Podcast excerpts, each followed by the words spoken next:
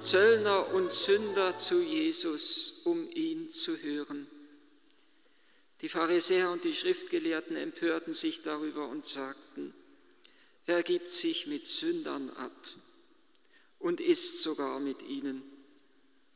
Da erzählte er ihnen ein Gleichnis und sagte, ein Mann hatte zwei Söhne. Der jüngere von ihnen sagte zu seinem Vater, Vater, gib mir das Erbteil, das mir zusteht. Da teilte der Vater das Vermögen auf. Nach wenigen Tagen packte der jüngere Sohn alles zusammen und zog in ein fernes Land. Dort führte er ein zügelloses Leben und verschleuderte sein Vermögen.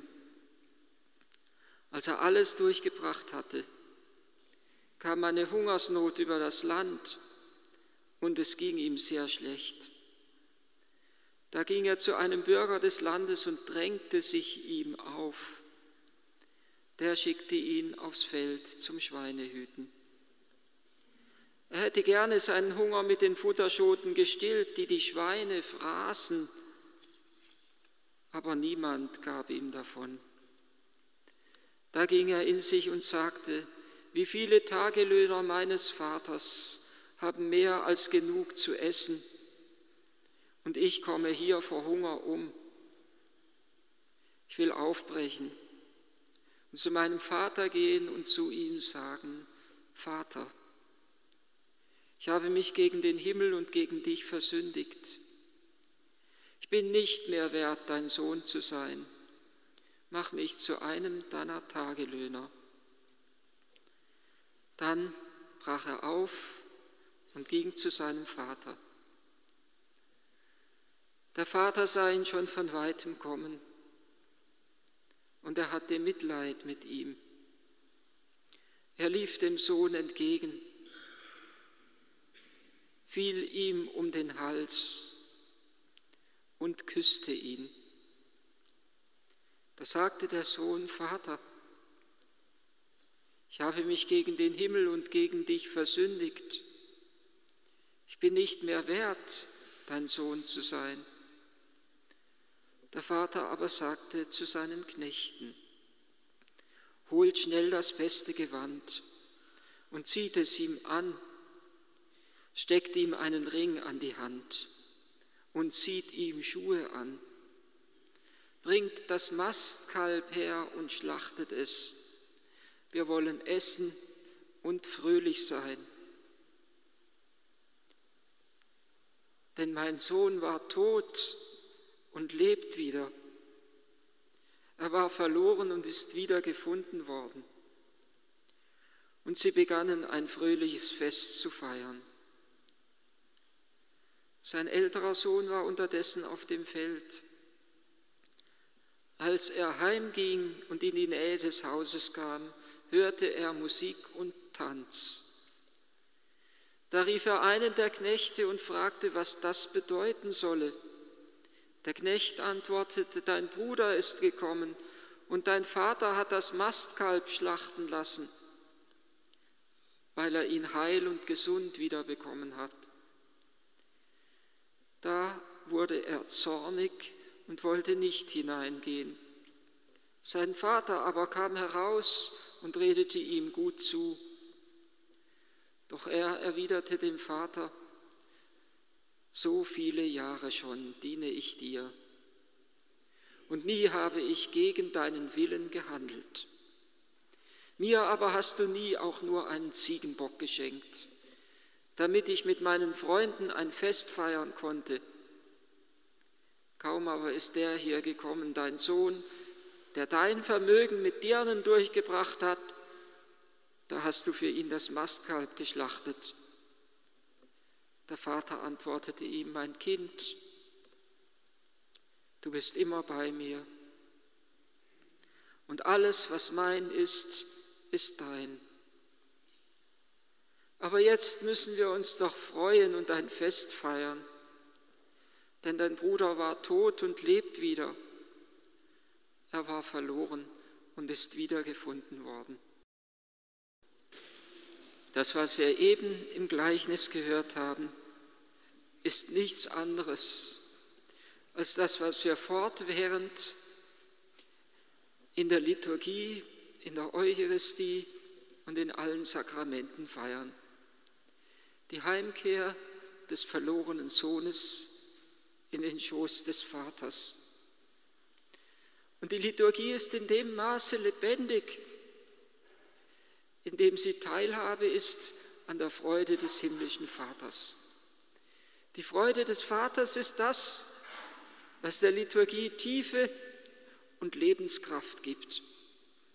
Und die Freude des Vaters endet nicht, solange es Menschen gibt, die heimkehren zu ihm. Und unsere irdische Freude kann immer nur ein Abglanz sein dieser himmlischen Freude. Sie hat Rückwirkung auf uns, die himmlische Freude. Da, wo wir Gott die Freude machen, zurückzukehren zu ihm, da strahlt die Freude auch auf uns aus. Und umgekehrt, die Kirche leidet, wenn Menschen sich von der Kirche entfernen und sich auch von Gott, unter Umständen auch von Gott entfernen. Als er heimkehrte, der ältere Sohn, hörte er, so heißt es hier, Musik und Tanz. Auf Griechisch heißt das Symphonia und Choros. Unser deutsches Wort, die Symphonie, kommt hierher. Die Liturgie ist wie eine Symphonie, wie ein Zusammenklang der verschiedenen Dienste und Ämter so wie in einer Symphonie die verschiedenen Instrumente zusammenklingen zu einer wunderbaren Melodie. So soll in der Liturgie Verschiedenes zusammenklingen. Unsere Heimkehr zu Gott, die Freude des Himmels. Als Ausgangssituation hat Jesus ja zwei andere Gleichnisse noch erzählt, das vom verlorenen Schaf und von der verlorenen Drachme und jedes Mal hatte Jesus gesagt, so wird auch im Himmel mehr Freude sein über einen einzigen Sünder, der umkehrt, als über 99 Gerechte, die der Umkehr nicht bedürfen. Liturgie ist Symphonie. Wir hatten letzten Mittwoch ein Treffen gehabt, um neue Kantoren in den Dienst einzuführen. Und da haben wir auch ein wenig darüber nachgedacht, dass in der Liturgie die verschiedenen Dienste zusammenklingen damit wir dieses Fest des Vaters feiern können. Die verschiedenen Dienste, der Organist, der Kantor, die Ministranten, aber auch jeder Einzelne mit der Kraft seiner Liebe und mit der Kraft seiner Hingabe trägt zur Feier der Liturgie bei. Und da, was im Gleichnis dann zum Ausdruck kommt, ist, dass es da einen Misston gibt. Da wurde er zornig, der ältere Bruder. Und seine ganze Erbitterung kommt zum Ausdruck in den Worten, die er zum Vater spricht. Er hat unter der Last gelitten dessen, was er an Mühe auf sich genommen hat.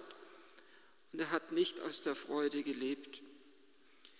Der ältere Sohn, der Missklang, der reinkommt, aber der Vater, der sich nicht aus der Fassung bringen lässt. Der Vater, der ganz und gar Licht ist von seinem inneren Wesen her und der hinausgeht in die Dunkelheit. Er war das Licht, so hören wir es im Johannesevangelium von Christus. Und das Licht kam in die Welt und die Finsternis hat das Licht nicht erfasst. Der Vater lässt sich nicht aus der Fassung bringen so wie er sich nicht aus der Fassung bringen ließ, als der jüngere Sohn zu ihm sagte, gib mir das Erbteil, das mir zusteht. Der Vater gibt es ihm, er hält ihn nicht fest, er lässt ihn in die Freiheit gehen. Und erst dort, im Vollzug dieser scheinbaren Freiheit, merkt der jüngere Sohn, dass es keine Freiheit ist, die ihn zum Leben führt, sondern die Finsternis und Nacht und Tod bedeutet, fern vom Haus des Vaters. Und erst dort kehrt er denn um, lernt er, was es bedeutet, im Haus des Vaters zu leben. Dort gibt es, so heißt es ja wörtlich, Brot mehr als genug. Leider ist es hier in der Einheitsübersetzung nicht übersetzt. Gibt es mehr als genug zu essen? Das heißt, eigentlich gibt es Brot mehr als genug. Und der Sohn erkennt, dass ihm die Welt und die Schöpfung das nicht geben kann. Es ist eine große Hungersnot, dass sie ihm das nicht geben kann, was er vom Vater empfängt. Der Vater geht hinaus, er wartet auf seinen jüngeren Sohn, er sieht ihn schon von weitem kommen. Ein Beweis dafür, ein Hinweis dafür, dass er nach ihm Ausschau gehalten hat. Er sieht ihm schon von weitem kommen, er geht ihm entgegen, er geht nach draußen, so wie er auch dem älteren Sohn nach draußen entgegengeht. Musik und Tanz hatte er gehört, Symphonie et Choros, Kai Choros und Choros, das ist der Reigentanz, wörtlich übersetzt. Das ist der leibliche Ausdruck für den inneren Jubel der Seele. Auch in der Liturgie hat der Leib ja seine Bedeutung. Das Stehen, das Sitzen, das Knien. Darin kommt zum Ausdruck, dass wir einstimmen mit unserer ganzen Existenz in die Hingabe an den Vater. Der ältere Sohn erscheint sich zunächst zu verweigern. Er stimmt nicht ein. Aber eben der Vater, er lässt sich nicht aus der Fassung bringen. Er geht nach draußen. Und es ist wie ein Moment, der da eintritt, wo ein Warten ist, ein Warten, ob der ältere Sohn mit eintreten wird oder nicht. Ein Warten, das durch die ganze Schöpfung fortdauert bis zum Ende der Zeit. Die heilige Therese von Lisieux hatte den wunderbaren Gedanken, den auch die Kirchenväter hatten, dass der Himmel sich so lang voll Sorge und voll Liebe über die Erde neigen wird, bis der letzte der erwarteten Brüder und Schwestern dort eingetreten ist. Und genau so ist es, widerspiegelt es sich auch im Gleichnis, dass der Vater voll Sorge hinausgeht, um den Älteren zu bewegen, teilzuhaben an seiner Freude und an der Freude des Hauses. Und der Vater lässt es sich etwas kosten. Der Vater ist die nie versiegende Quelle. Er hat keine Angst, etwas zu verlieren. Er hat keine Angst, dem jüngeren Sohn das Erbteil zuzuteilen. Er hat keine Angst, das Mastkalb zu schlachten. Er gibt gerne und frohen Herzens alles hin, damit die Freude vollkommen wird. Und auch da bietet der griechische Text noch einmal einen tiefen Hinweis. Da heißt es nicht einfach, er ließ das Mastkalb schlachten, sondern er hat, dein Vater hat das Mastkalb geschlachtet, so sagt ja der Knecht dem älteren Bruder, dein Vater, dein Sohn ist nach Hause gekommen und hat ihn, der Vater hat ihn heil und gesund wiederbekommen und da hat er das Mastkalb geschlachtet. Da könnte man oder müsste man meines Erachtens etwas wörtlicher übersetzen. Er hat das Mastkalb geopfert. Und da klingt natürlich schon das Opfer des Sohnes am Kreuz an. Der Vater, dem wir so viel wert sind, dass er alles gibt, dass er seinen Sohn hingibt und dass der Sohn sein Leben am Kreuz hingibt, um uns zurückzuführen in die Herrlichkeit des Vaters. Er hat das Mastkalb geschlachtet, er hat das Mastkalb geopfert, er hat alles gegeben. Und deshalb kann unsere Antwort auf diese Liebe des Vaters nur sein, dass auch wir bereit sind, alles zu geben. Die Liturgie darf auch uns etwas kosten. Sie darf uns ein wenig Mühe kosten. Manchmal hört man ja, ich gehe lieber am Sonntagmorgen in die Sonne oder mache lieber einen Spaziergang, da fühle ich mich Gott näher. Es ist nicht die Frage, ob wir uns da Gott näher fühlen, sondern es ist die Frage, nicht das, was ich Lust und Laune habe, schenkt mir inneren Frieden, sondern das, was zur Liebe beiträgt. Wenn wir nur noch das tun würden, wozu wir Lust und Laune hätten, wäre schlecht. in unserer Gesellschaft, um unsere Gesellschaft bestellt. Und das wäre schlecht bestellt auch um die Ehe und um die Familie. Jeder, der in einer Ehe und in einer Familie lebt, weiß, dass die Liebe Opfer kostet. Dass es, dass es mich etwas kostet, dass ich auf mein Ich oftmals verzichten muss, damit die Freude des Hauses vollkommen wird. Und so kann auch die Freude der Kirche nur vollkommen sein, in dem Maße vollkommen sein, in dem jeder einstimmt in, diese, in, in, in, in den Jubel über die Heimkehr des verlorenen Sohnes. Liturgie ist nichts anderes als die Feier der Freude des Vaters über die Heimkehr seines Sohnes.